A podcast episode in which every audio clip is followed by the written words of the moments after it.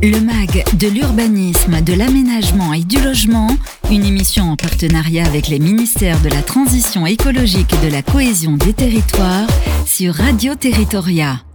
Bonjour, bienvenue à tous, je suis ravi de vous retrouver pour un nouveau MAG de l'urbanisme, de l'aménagement et du logement, épisode numéro 21 déjà. Pour cet épisode de rentrée, on va s'intéresser au transfert de la taxe d'aménagement quelles conséquences pour la dématérialisation des autorisations d'urbanisme? Quelles sont les évolutions réglementaires, quels sont les nouveaux modes de fonctionnement, quels impacts sur la chaîne d'instruction dématérialisée, autant de questions techniques, on a besoin de spécialistes, d'experts même, eh bien nous les avons sur ce plateau, on est ravi d'accueillir Jean-Michel Cos. Bonjour Jean-Michel. Bonjour Fabrice. Vous êtes le directeur du programme de la dématérialisation de l'application des droits du sol au sein de la direction en charge de l'urbanisme des ministères de la transition écologique et de la cohésion des territoires. Bienvenue à vous. On a tout c'est bien ça? C'est bien ça. Parfait. Euh, à vos côtés, Fabrice Peigné. Bonjour Fabrice. Bonjour Fabrice. Vous êtes chef de bureau et responsable de la réforme de la fiscalité au sein de la Direction générale de l'aménagement du logement et de la nature au sein de ce même ministère. Bienvenue à vous. À vos côtés, car vous n'êtes pas venu tout seul, euh, vous êtes en compagnie euh, de Sophie Daverdin. Bonjour Sophie. Bonjour Fabrice. Vous êtes l'adjointe de Fabrice, donc en charge du transfert de la fiscalité, c'est bien ça. On aura besoin également euh, de vos lumières. Enfin, Michel Phélep, ravi de vous retrouver. Bonjour cette rentrée, chef de la mission mobilisation des territoires, également la DGLN au sein du ministère. Et comme d'habitude, vous le savez, on va avoir besoin de vous j'allais dire au standard, comme on disait avant, pour les questions des auditeurs. En tout cas, bienvenue à vous, à tous les quatre. On part tout de suite dans le cœur, dans le vif du sujet. C'est parti pour la thématique du jour. Le MAG de l'urbanisme, de l'aménagement et du logement, la thématique du MAG. Nous nous retrouvons donc pour cette première émission euh, de rentrée consacrée à la dématérialisation des demandes d'autorisation d'urbanisme, le fameux programme permis de construire en ligne. Aujourd'hui, une émission qui sera consacrée au transfert de la taxe d'aménagement. C'est une réforme effective depuis le 1er septembre 2022, c'est tout neuf. Elle prévoit le transfert de la gestion des taxes d'urbanisme des directions départementales des territoires et de la mer aux directions départementales des finances public. Alors on va revenir plus en détail sur le contenu de cette réforme et ses impacts sur la chaîne d'instruction avec vous dans un instant, Fabrice Peignet. Mais juste avant, et comme à chaque émission, on va avoir quelques éléments d'actualité avec vous, Jean-Michel, si vous le voulez bien. Quels sont les grands sujets sur votre feuille de route de rentrée, Jean-Michel Coste? Alors le premier message que je voudrais partager, c'est que euh, plusieurs mois après l'échéance du 1er janvier 2022 qu'on a longtemps préparé, euh, nous sommes toujours extrêmement mobilisés au sein du ministère. Alors mobilisés pour poursuivre euh, l'accompagnement des territoires au déploiement de la dématérialisation et mobilisés aussi pour gagner en qualité, en fiabilité et en performance pour l'ensemble des outils de la suite XO que je rappelle que l'État met à disposition pour arriver à dématérialiser euh, le circuit complet euh, de l'instruction. Alors plus précisément euh, sur le volet accompagnement, nous avons démarré avant l'été un tour de France des territoires avec un objectif assez clair, celui d'aller à la rencontre des collectivités, des directions départementales des territoires pour comprendre les difficultés du terrain, les irritants, recueillir les bonnes pratiques et avoir une approche euh, terrain euh, très précise pour identifier les nouveaux leviers d'accompagnement. Alors, avant l'été et depuis la rentrée, euh, nous avons, avec les membres de la direction de l'aménagement, du logement et de la nature, on est déjà allé à Nantes, Strasbourg, Metz. Il y a d'autres déplacements qui sont déjà prévus. il y a Angers, Rennes, Nice, Toulon, Marseille. et voilà, cette idée, elle est, elle est pas nouvelle de Tour de France. Elle a été un peu mise à mal avec euh, la crise sanitaire et euh, nous sommes vraiment ravis aujourd'hui de, pouvoir euh, aller au plus près de, des acteurs terrain. Et ce Tour de France donc va continuer tout au cours de l'année. Tout à fait. On a là j'ai donné quelques villes, mais il va en avoir d'autres. Donc j'ai donné les villes pour lesquelles les dates sont fixées d'ores et déjà. Parfait. Et ces visites terrain sont complémentaires avec d'autres dispositifs. Nous poursuivons donc l'accompagnement vis-à-vis de nos DDT-M euh, on, les, on les écoute tous les 15 jours et on, leur diffuse des informations. On a aussi euh, lancé des dispositifs d'accompagnement plus ciblés sur les DDTM qui sont plus en difficulté. Euh, donc on, leur propose notamment des, des, ateliers. Récemment, on a fait un atelier avec les DDTM d'outre-mer pour créer un temps d'échange autour des réussites et des difficultés et aussi, on, on, a fait un système de parrainage, c'est-à-dire que les DDTM qui sont le plus en avance vont aider les DDTM qui ont des difficultés. Enfin, pour les collectivités, nous essayons d'apporter des réponses aux besoins concrets. récemment, on a constaté que le fonctionnement donc, de la suite XO et tout l'écosystème était mal connu. Euh, donc avec le CNFPT, on a décidé d'organiser un webinaire sur le sujet pour expliquer. Et autre sujet aussi, euh, à chaque nouvelle version euh, de plateau, on viendra expliquer aussi aux collectivités quelles sont ces nouvelles fonctionnalités qui sont proposées. Eh ben voilà, en tout cas, le webinaire qui arrive, voilà pour tous ceux qui ne sont pas encore familiers de Plateau et, cet écosystème. Hein, c'est vrai que, comme toute nouveauté, il faut un temps de diffusion et bien sûr, on a fait une émission là-dessus, ça passe par beaucoup de pédagogie. Alors tiens, on reste dans les collectivités. À propos de ces collectivités, une échéance importante aura bientôt lieu en octobre avec le congrès des maires. Est-ce que le ministère, Jean-Michel, y sera présent? Oui, nous sommes au rendez-vous chaque année hein, depuis le démarrage du programme. Donc euh, cette année, euh, ça ne sera pas une exception. Nous serons à nouveau présents pour rencontrer les, élus, notamment. Bon, on a, c'est quoi C'est fin octobre à peu près Oui, tout à fait. C'est fin octobre. Nous avons parlé des collectivités, des DDTM. On boucle la boucle avec les services consultés. Est-ce qu'il y a une actualité de rentrée particulière les concernant? Oui, on peut se réjouir depuis le début de l'année, la courbe du nombre de consultations se redresse fortement. D'après les derniers chiffres, euh, on a plus de 1500 services consultés qui sont enrôlés sur plateau. La grande majorité d'entre eux donc, utilisent euh, la solution Aviso. Hein, c'est l'outil euh, simple de l'État qui permet à un service qui n'a pas d'outil métier d'être consulté de manière dématérialisée. Près de 75 000 consultations ont été réalisées sur plateau, ce qui démontre que les choses s'accélèrent pour ces mhm. services. Et un petit focus euh, sur les gestionnaires de réseau. Donc on a Veolia, Enedis, GRT Gaz, RTE, ERDF, euh, Suez et Total Energy, dont la couverture d'action est nationale, sont raccordés à plateau. On peut aussi saluer le raccordement de sept nouveaux services départementaux incendie et secours qui se sont raccordés à Plateau. Donc c'est une bonne dynamique que doivent poursuivre les collectivités en utilisant Plateau pour les consultations. C'est important. On l'avait dit lors de la dernière émission. Plus il y a d'acteurs accordés, plus il y a intérêt finalement à utiliser la plateforme. Mm. Et ça motivera aussi les, collectivités à faire ces consultations dématérialisées. Euh, enfin, je rappelle qu'on a un financement euh, spécifique mis en place par la FNCCR pour accompagner les collectivités gestionnaires de réseau euh, pour moderniser leur logiciel. Voilà, dernier point que je voulais préciser. Et oui, donc du coup, on invite les collectivités à, vraiment accélérer sur ce sujet euh, et euh, bien sûr dématérialiser. Merci Jean-Michel pour ces éléments d'introduction. Je me tourne à présent vers vous, Fabrice Peigné, pour le sujet qui nous préoccupe plus particulièrement aujourd'hui, le transfert de la taxe d'aménagement. Alors on va commencer euh, bien évidemment par poser les bases du sujet. On le sait, en France, les taxes sont nombreuses, pas toujours connues. Est-ce que vous pouvez nous expliquer ce que sont les taxes d'urbanisme?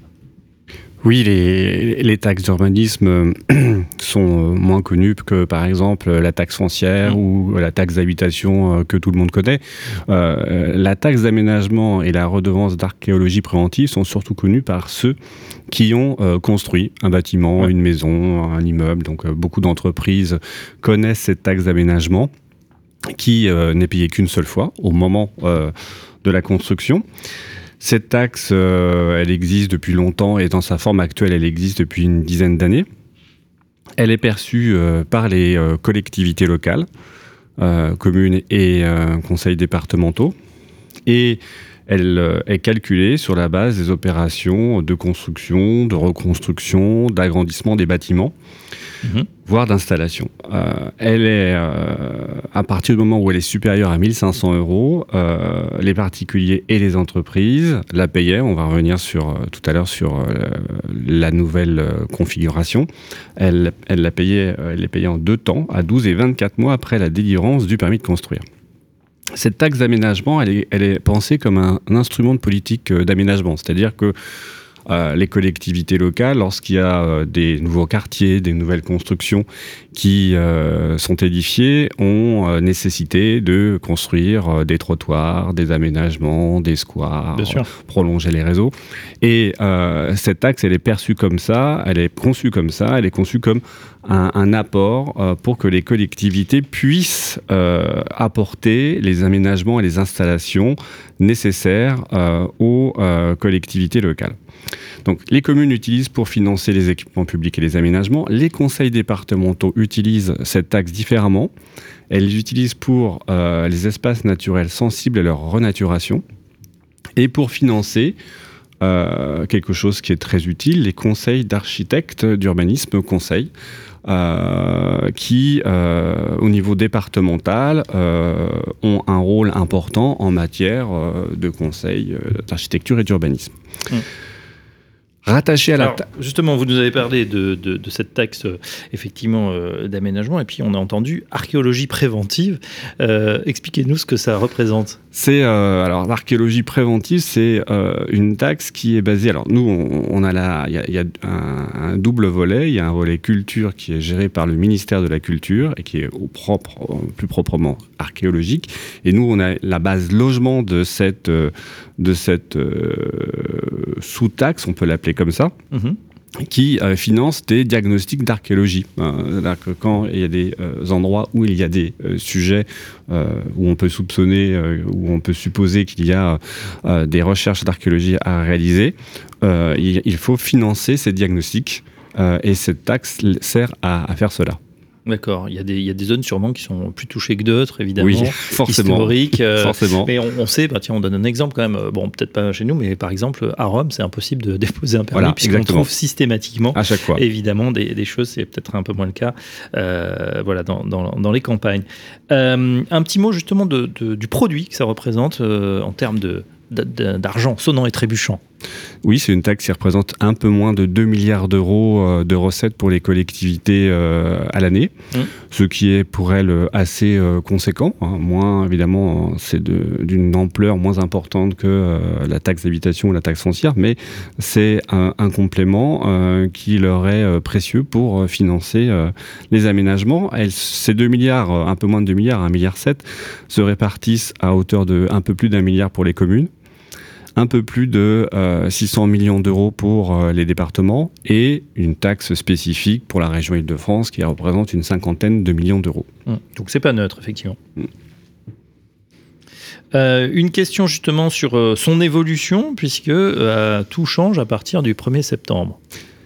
C'est ça. à partir du 1er septembre, cette taxe qui était liquidée par le ministère de la Transition écologique, dit autrement par les DDT, euh, va être liquidé par euh, l'administration des finances, les directions départementales des finances publiques, pour une raison euh, qui relève d'une décision du Premier ministre de 2019 qui visait à, simplifier l'action publique et qu'il a été décidé que dans une logique de simplification, il fallait qu'une même taxe soit liquidée et recouvrée par une même administration puisqu'auparavant c'était entre le ministère de la Transition écologique et euh, les services de Bercy que cela se faisait.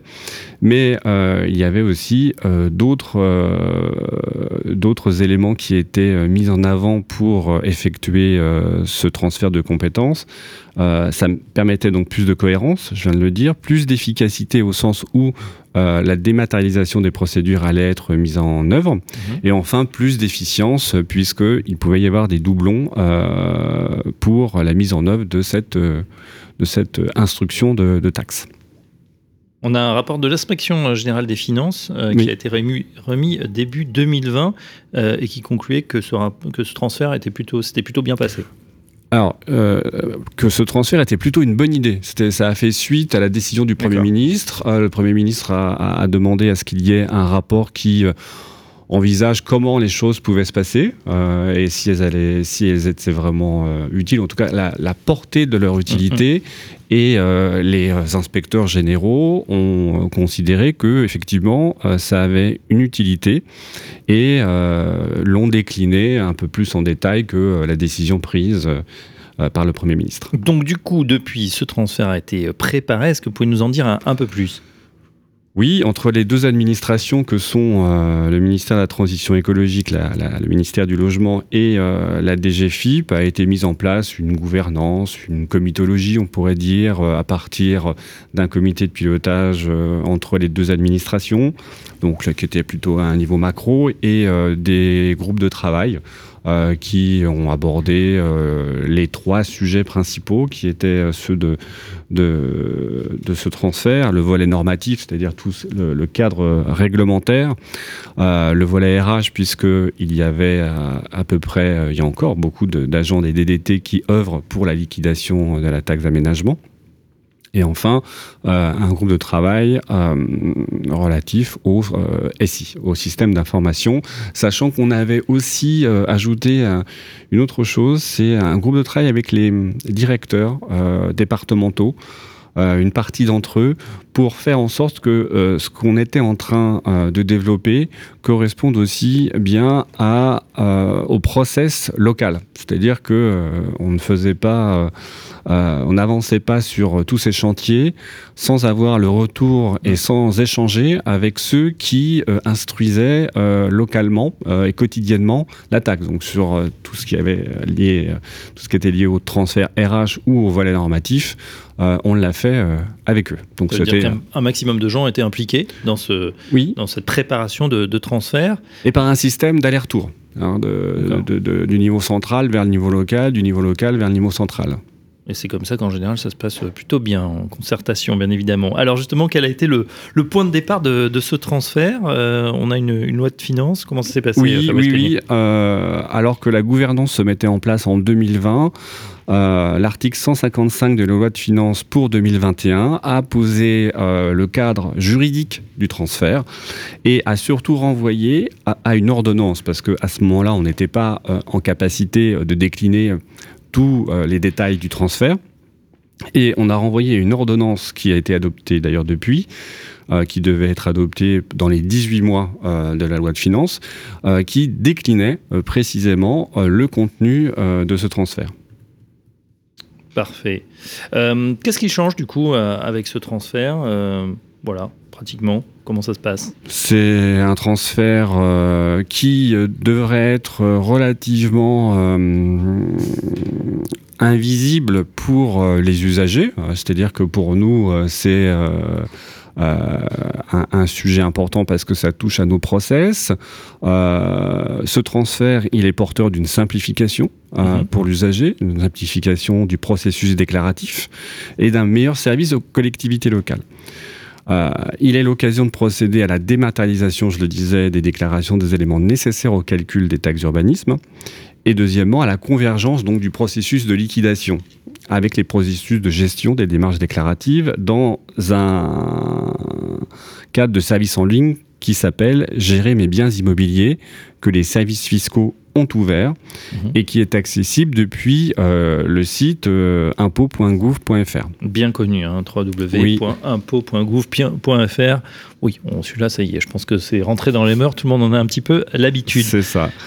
L'exigibilité des taxes sera calée sur la date d'achèvement des opérations de construction ou d'aménagement au sens fiscal. C'est-à-dire que euh, souvent, dans notre ministère, euh, la date euh, d'achèvement des opérations, c'est quand euh, l'opération est terminée au sens physique du terme. Là, mhm. ça sera au sens fiscal quand l'usager fera sa déclaration.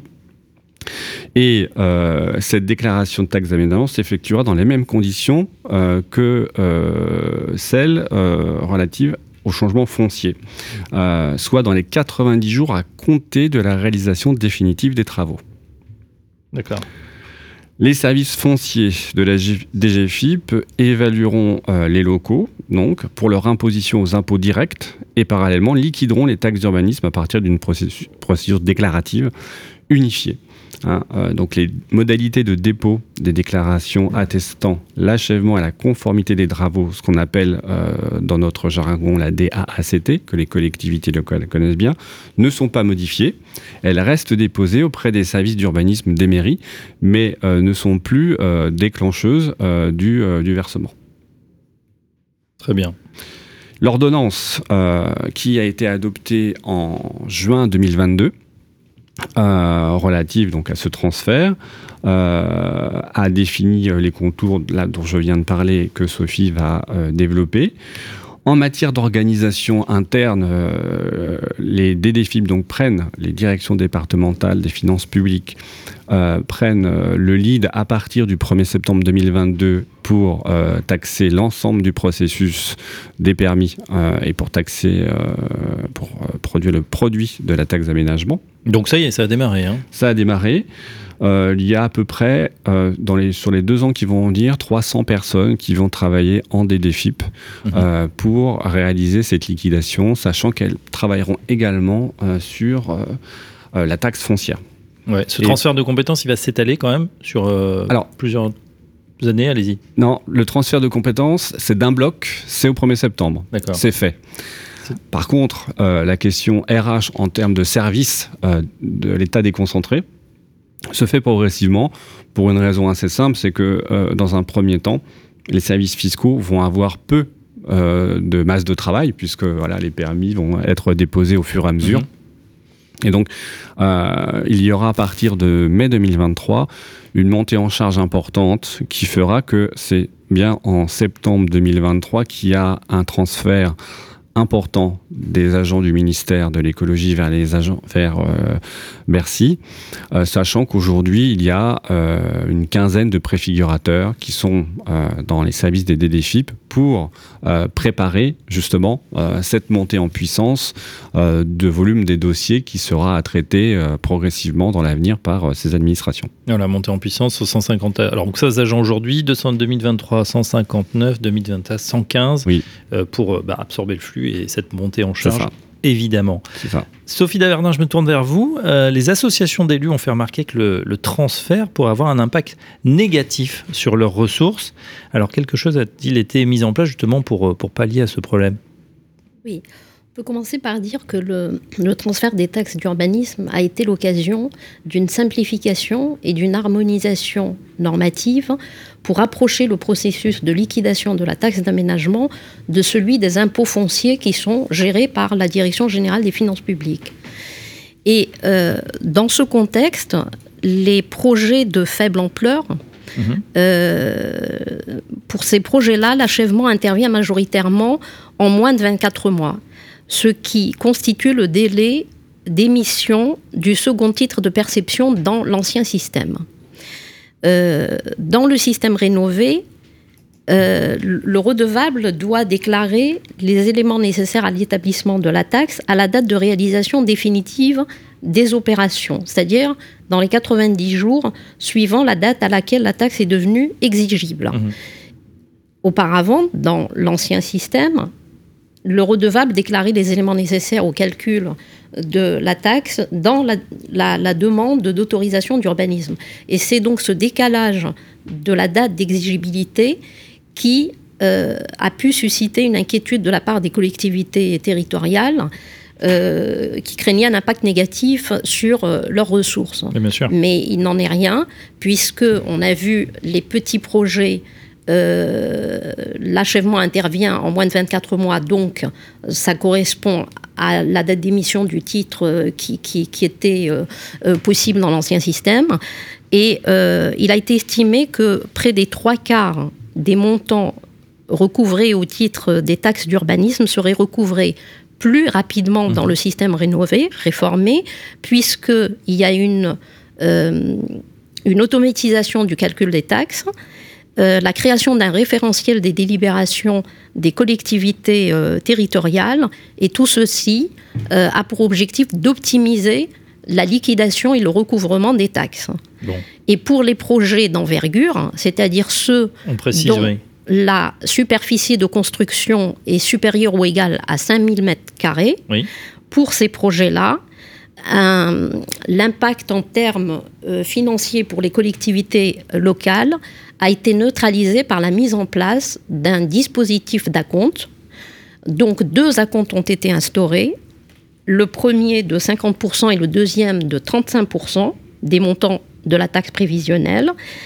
Et euh, ces acomptes sont dus respectivement 9 mois puis 18 mois après la délivrance de l'autorisation d'urbanisme et non pas après euh, l'achèvement définitif mhm. des opérations.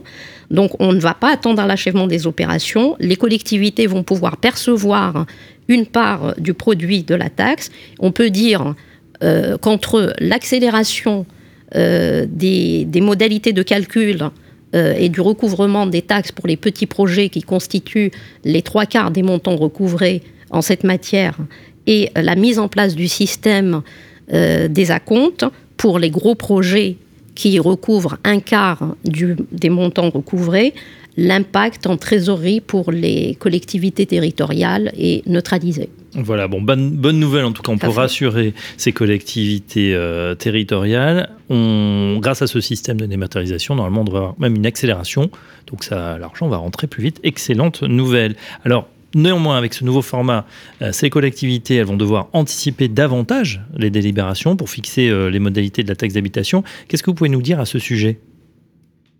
Alors, les, délibérations que prendront les collectivités territoriales sur les taux, les exonérations, les, modalités euh, de la taxe d'aménagement devront être notifiées aux services fiscaux via une application Delta de la Direction générale des finances publiques qui est accessible à partir du portail de la gestion publique donc les collectivités euh, territoriales notifient leurs délibérations prises sur cette application. Le, calendrier, les délibérations doivent être prises en règle générale avec le système réformé avant le 1er juillet de l'année pour être applicables l'année suivante. Mais pour permettre aux, collectivités territoriales de tenir compte de ces nouveaux délais, euh, par dérogation, pour euh, les délibérations qui vont être applicable sur l'année 2023, les collectivités peuvent prendre des délibérations jusqu'au 1er octobre 2022, exceptionnellement. Très bien. Donc attention, euh, c'était le 1er juillet, mais bon, c'est on est l'année de transition finalement. Euh, donc à partir de 2023, euh, eh bien, ça sera le 1er juillet pour cette année. Petite petite dérogation, donc jusqu'au 1er octobre 2022, c'est très clair. Est-ce qu'il y a d'autres sujets, celui d'Averdin, sur lesquels les communautés doivent se préparer?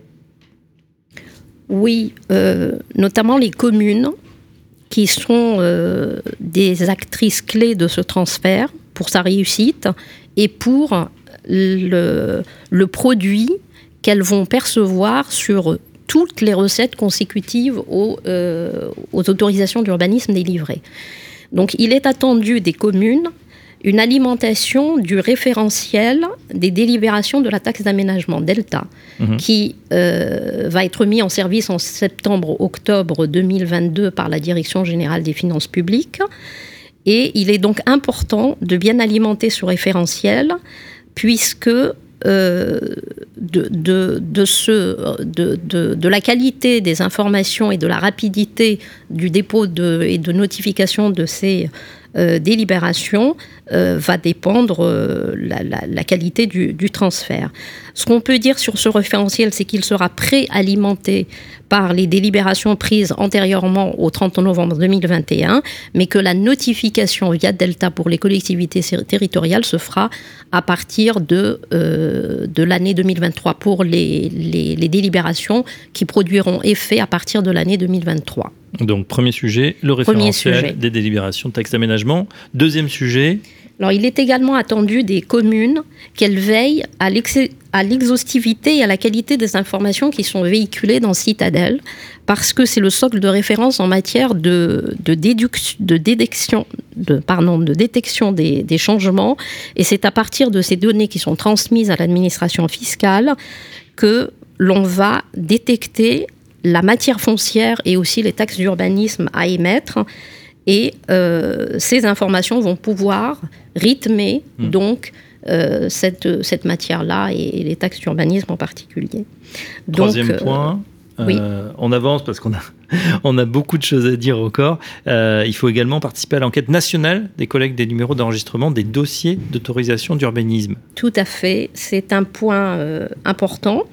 Il est donc attendu des communes euh, qu'elles participent à cette enquête nationale qui a été lancée par le ministère euh, chargé de la transition écologique et, de la cohésion des territoires euh, le 5 septembre, afin de recueillir les numéros des dernières autorisations d'urbanisme délivrées que ce soit euh, les déclarations préalables, les permis de mhm. construire ou les permis d'aménager, afin d'identifier les euh, dossiers dont la demande a été déposée avant le 1er septembre 2022 et qui vont continuer à être gérés par les services déconcentrés du ministère de la Transition écologique et les dossiers dont, dont, la demande d'autorisation d'urbanisme a été déposée après le 1er septembre 2022 et euh, dont l'instruction relèvera des services fonciers de la Direction générale des finances publiques. Mmh.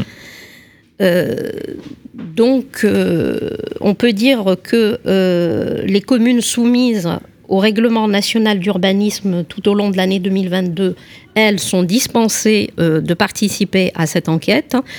Euh, l'instruction de leur demande est gérée par les services déconcentrés du ministère de la, Transition écologique et ce sont ces services qui vont transmettre au ministère les euh, derniers numéros d'enregistrement. L'enquête s'achèvera le 5 octobre 2022. Euh, elle, est, elle est disponible donc depuis le, 5 euh, septembre sur une plateforme dédiée.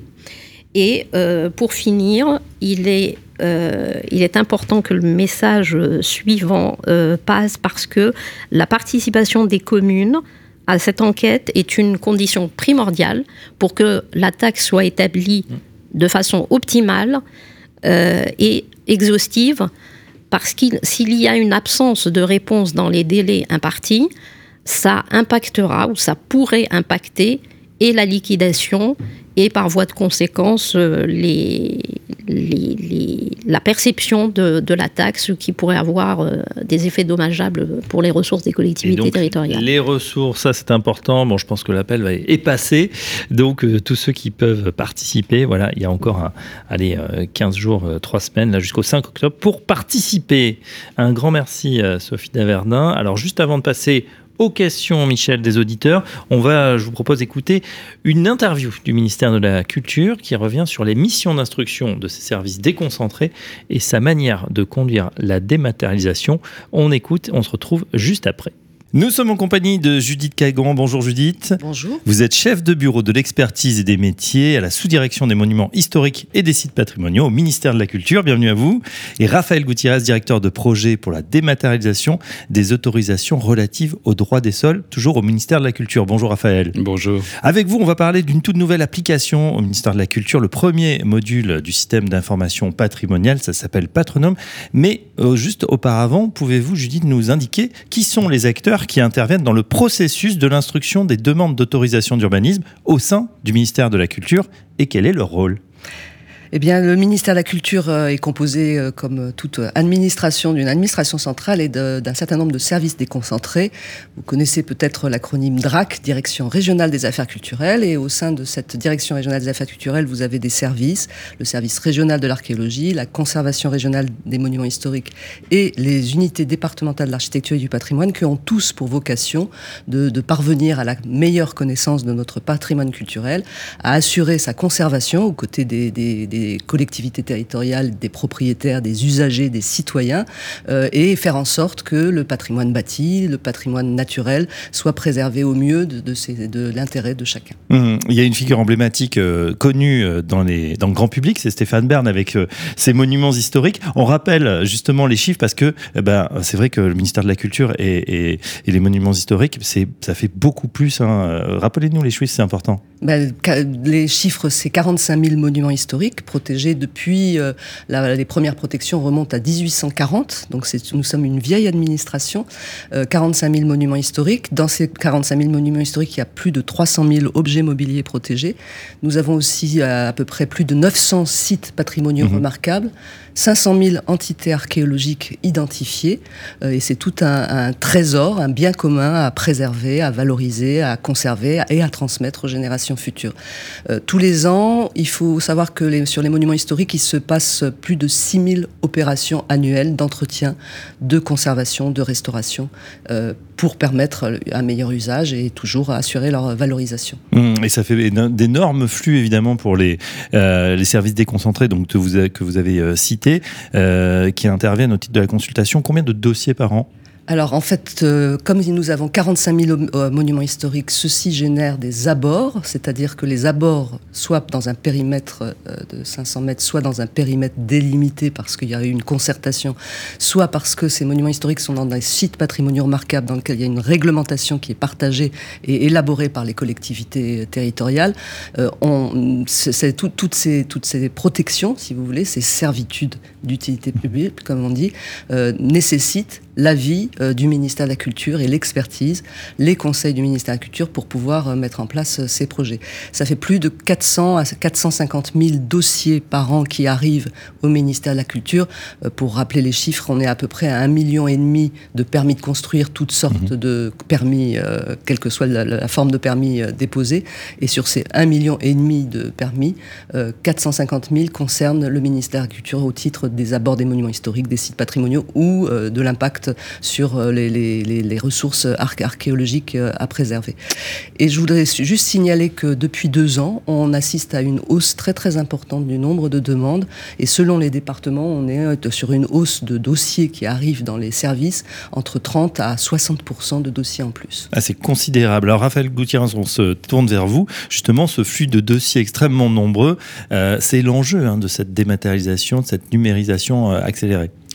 Alors en fait, c'est venu déjà s'inscrire dans un programme qui avait été lancé dès 2018 de modernisation et de refonte du système d'information patrimoniale, à la fois pour offrir euh, aux différents acteurs, les, trois grands métiers dont a parlé Judith, un système d'information commun avec un partage des données communes, euh, ne serait-ce qu'en termes de cartographie, euh, tous les enjeux de servitude qu'a cité Judith, évidemment, sont tous recouvrants. Et on parle toujours du même territoire, il peut y avoir des sujets des sujets patrimoniaux, des sujets de restauration. Et jusque-là, c'était historiquement cloisonné. Donc, premier enjeu, refondre ce système d'information patrimoniale, amener les gens à travailler sur une même plateforme, un même outil, et pas des outils différents. Donc, déjà, un enjeu classique de transformation numérique au sein du ministère. Et puis, euh, ce deuxième enjeu qui est venu, euh, non pas se télescoper, mais au contraire, euh, le, dynamiser et lui donner une nouvelle ampleur, à savoir la dématérialisation des autorisations de droit du sol. Alors, je dirais, on a même eu un troisième challenge, la Covid, qui est arrivé par-dessus et qui a accéléré, euh, dans notre malheur à, côté numérique, a accéléré la, nécessité de doter les, les, agents de moyens numériques performants, mobiles, etc. Donc, du coup, mmh. la conjonction de ces trois circonstances a fait qu'aujourd'hui, on est sur une dynamique de transformation numérique énorme, avec, euh, il faut bien le comprendre, euh, au-delà de nos 1600 agents que l'on a en tête pour cet outil Patronum, patrimoine numérique, c'est 36 000 communes regroupées en communautés de communes. Ça nous fait quelque chose entre 4 et 5 000 systèmes d'information territoriaux qui, quelque part, doivent être interconnectés à nos 1600 agents. Et mmh. Sur ce maillage territorial, évidemment, ce sont des logiciels du secteur privé qui sont euh, à la manœuvre. Donc, on a à nouveau euh, une dizaine, une douzaine de situations technologiques différentes. Le ministère de la Transition écologique a donc euh, lancé le programme DEMAT ADS et mis en place une plateforme d'échange des autorisations d'urbanisme, ce qu'on appelle plateau, avec une technologie plutôt moderne, avec des choses en cloud, etc.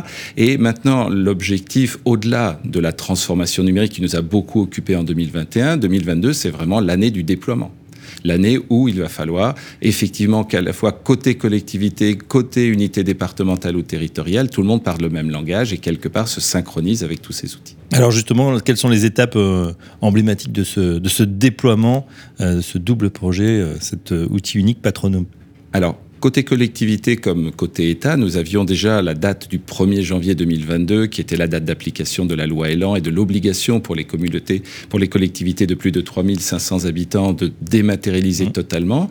Euh, un petit peu avant, on avait eu, rappelez-vous, la SVE, la saisine par voie électronique, qui, elle, s'applique à, tous les, à tout le territoire, à toutes les collectivités pour permettre à tout citoyen, à toute entreprise de venir déclarer en ligne. Eh bien, déjà, ça fait un système de déclaration en ligne, un système d'instruction euh, côté collectivité un système plateau d'échange, puis nos, systèmes à nous. Donc, vous voyez, on traverse, la demande du citoyen traverse tous ces systèmes. Donc, euh, au 1er janvier, évidemment, on, a beaucoup transpiré pour arriver à faire que tout ça tourne. Et on peut dire aujourd'hui, euh, six mois plus tard, là, on vient de terminer notre premier semestre, que nous avons passé la barre. Euh, toutes nos unités départementales sont maintenant branchées. On a à peu près 80% qui ont fait au moins quelques échanges, parce qu'il reste encore des petites ruralités où il y a moins de communes ou pas de communes de plus de 3500 habitants, donc on reste encore fortement papier. D'ailleurs, le papier reste encore majoritaire, largement sur le territoire. Euh, et nous on n'est pas encore au zéro papier. Non, malheureusement, ou heureusement, parce que les collègues nous disent souvent euh, comment est-ce qu'on fait pour manipuler 50 pièces justificatives ouais. d'urbanisme complexe sur un écran? Alors on leur a mis des, des, grands écrans, bien évidemment, on a essayé de doter nos personnels du matériel le plus raisonnablement moderne, mais euh, il est vrai que rien ne remplace de feuilleter du papier. Donc on a aussi dû réinventer l'organisation du travail et la manipulation même sur poste de travail. Enfin, euh, je me tourne vers vous. Quelles sont les bonnes pratiques des territoires les plus avancés dans le processus de dématérialisation? En fait, ce qu'on a voulu faire et appliquer, c'est un peu tout ce qui nous a conduit dans le projet. On est, comme on dit dans le domaine informatique, en mode agile, mmh. c'est-à-dire qu'on on progresse tous ensemble au fur et à mesure. On s'écoute beaucoup. On fait en sorte d'avoir, et c'est comme ça d'ailleurs que notre pro projet, notre application a été choisie, le logiciel, le système d'information géographique. Tout ça s'est fait au travers d'ateliers utilisateurs internes au ministère de la Culture pour être sûr d'être plus, au plus près des besoins. Et au fond, notre directeur de projet, quand on a mis en place le déploiement sous son autorité, euh, a, a souhaité ce qu'il a appelé le protocole du dernier kilomètre, faire en sorte qu'on soit aussi au plus près des usagers et surtout des collectivités des centres donc au moment du déploiement, chaque unité départementale d'architecture du patrimoine, puisque dans un premier temps c'est eux qui sont euh, au, au, premier rang, euh, était en lien avec euh, la direction des territoires au sein des préfectures, en lien avec les collectivités prêtes à expérimenter. Et c'est vraiment un, un, euh, un, travail commun. Et c'est quand ça marche très bien, c'est parce que la DDT, la collectivité qui est prête à expérimenter, son éditeur, l'UDAP sont très très proches. Et ce que je vois aussi dans ce qui, ce qui a bien marché depuis le début mmh. de l'année, dans les, quand même, on a, on a beaucoup de difficultés techniques et beaucoup d'aléas, mais ce qui marche bien, ça a permis de rapprocher nos services, les services de l'État, des collectivités territoriales, de mieux se connaître aussi. Hein, et, là, on, a aussi euh, des retours d'expérience qui sont tout à fait favorables et on souhaite pouvoir les valoriser. Mais on insiste sur le fait que, voilà, pour que ça marche bien, il faut que tout le monde soit motivé. C'est vrai que c'est un enjeu. On est dans les six premiers mois du déploiement. On n'a pas fini de se connecter. Euh, d'autres services de l'État, d'autres services de consulté doivent être euh, raccordés. Mais il faut que tout le monde se, voilà, moi j'appelle à cette mutualisation à cette solidarité pour, euh, pour le, le bénéfice de l'usager et pour faire en sorte que mmh. les dossiers soient traités au mieux, des dossiers de qualité, parce qu'on s'aperçoit aussi que tout le monde ne maîtrise pas forcément la numérisation ou le, le, le fait de, de, rentrer des données euh, par voie dématérialisée. Il y a eu un énorme effort euh, sur servicepublic.fr, ce qu'on appelle la suite ADO, pour aider les, le, le demandeur à remplir sa demande. Il faut utiliser tous les moyens qui ont été mis à disposition de façon à ce que le dossier de qualité arrive dans les services consultés et que la réponse se fasse au mieux dans, dans le respect des délais impartis. Voilà pour cette première partie de, de l'année et ces grands déploiements. Les objectifs d'ici la fin de l'année, Raphaël, on termine là-dessus? Alors évidemment, au-delà de, de ce premier semestre, de déploiement et de découverte des outils par toutes les équipes, maintenant nous avons un deuxième enjeu qui est celui de le déployer sur le maximum de territoires. Euh, on a à peu près 20 000 demandes qui nous sont arrivées depuis le début de l'année en dématérialisé contre près de 200 000 en papier. Donc on n'a pas encore traversé ce cap de bascule vers le, à défaut de tout numérique, une majorité de numérique. Donc nous devons travailler là-dessus à la fois avec les collectivités, le ministère et nos équipes pour maximiser ce point-là. Ça passe par une fiabilisation de nos outils, bien sûr, pour donner confiance dans le numérique à tous ces acteurs. Ça passe aussi par l'ouverture à d'autres démarches, que ce soit sur l'urbanisme ou euh, sur euh, les autres euh, codes. Il faut à tout prix que l'on puisse continuer à déployer ce système, ce qui représente à peu près deux vagues par an de mise à jour à la fois technologique et d'accompagnement aux nouveaux usages des acteurs. Bah voilà, on en sait un petit peu plus en tout cas sur cette dématérialisation, cette euh, numérisation, digitalisation, en tout cas qui, euh, eh ben, qui prend corps hein, dans les différents services euh, du ministère de la Culture et des services du patrimoine. Un grand merci, Judith Kagan. Je rappelle que vous êtes chef du bureau de l'expertise des métiers à la sous-direction des monuments historiques et des sites patrimoniaux, donc au ministère de la Culture. Un grand merci. Et merci à Raphaël Gutiérrez, directeur du projet pour la dématérialisation des autorisations relatives aux droits des sols, également au ministère de la Culture. À très bientôt sur notre antenne. Le MAC de l'urbanisme, de l'aménagement et du logement, on répond à vos questions. Michel, on passe tout de suite aux questions qui sont nombreuses, hein, qui tombent en, masse là sur, le, sur Internet. Les gens se passionnent pour ce sujet. Et oui, Fabrice, on a beaucoup de questions. Alors, je vais essayer d'en regrouper plusieurs. Je vais en prendre déjà qui sont relatives à la DAACT, la déclaration des éléments nécessaires pour le calcul des impositions. Donc, on a plusieurs questions sur ce sujet-là. Euh, la première, c'est donc les DAACT n'ont pas de délai réglementaire pour être déposés en mairie. Le code de l'urbanisme n'a pas évolué sur ce point. Il semble qu'en transférant la compétence, vous vouliez imposer que la DAACT soit déposée dans les 90 jours. Euh, un autre auditeur complète en disant que les pétitionnaires déposent leur DAACT en fait rarement. Sur près de 900 dossiers à l'année, il n'en a même pas vu un tiers par an. Et d'autres auditeurs encore euh, s'interrogent sur le fait que la DAACT était-elle déclencheuse jusque-là euh, de, la taxe d'aménagement question aussi là-dessus. Est-ce que vous pouvez répondre à ces questions sur la DAACT Alors aujourd'hui, dans le système réformé, le contribuable doit déclarer les éléments nécessaires au calcul de la taxe d'aménagement à la date de réalisation définitive des opérations, c'est-à-dire dans les 90 jours suivant la date à laquelle la taxe est devenue exigible. La, la date de réalisation définitive des, opérations, c'est celle où euh, l'état d'avancement des travaux de construction est tel qu'il permet une utilisation du local conforme à l'usage prévu. C'est-à-dire, par exemple, pour une euh, construction euh, affectée à l'habitation, lorsqu'elle est habitable c'est-à-dire les grosses œuvres sont terminées, les maçonneries, les couvertures euh, et les fermetures extérieures sont achevées, les branchements effectifs, même s'il reste des travaux accessoires à hmm. effectuer. On peut y vivre, mais il n'y a pas voilà, il reste la peinture ou les embellissements. C'est ce qu'on entend par euh, la, la, réalisation définitive des opérations au sens fiscal. Ça veut dire que dès lors qu'une construction est considérée comme achevée par l'administration fiscale, au sens fiscal, on n'a pas besoin qu'une DAACT soit déposée auprès des services euh, en charge de l'urbanisme dans les mairies. Donc c'est complètement dissocié. On va euh, se concentrer sur ce délai de 90 jours pour dire que la taxe est exigible, mais au sens fiscal. Et c'est un sujet qui est complètement euh, différent de celui de la DACT dont on n'a plus besoin et en tout cas qu'il n'est plus obligatoire de déposer. On ne va pas rechercher euh, la DACT. D'accord, oui, je pense que c'est bien clair maintenant. Euh, une autre question d'un auditeur qui sur les délibérations des collectivités. Si les collectivités ont déjà délibéré en 2021, est-ce qu'elles doivent de nouveau délibérer sans changement de taux avant le 1er octobre 2022 et transmettre la délibération sur Delta?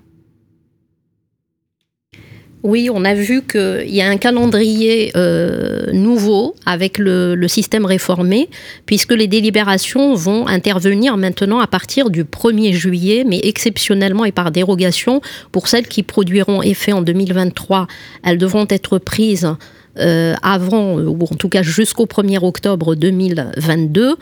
Euh, donc les collectivités territoriales devront prendre ces délibérations.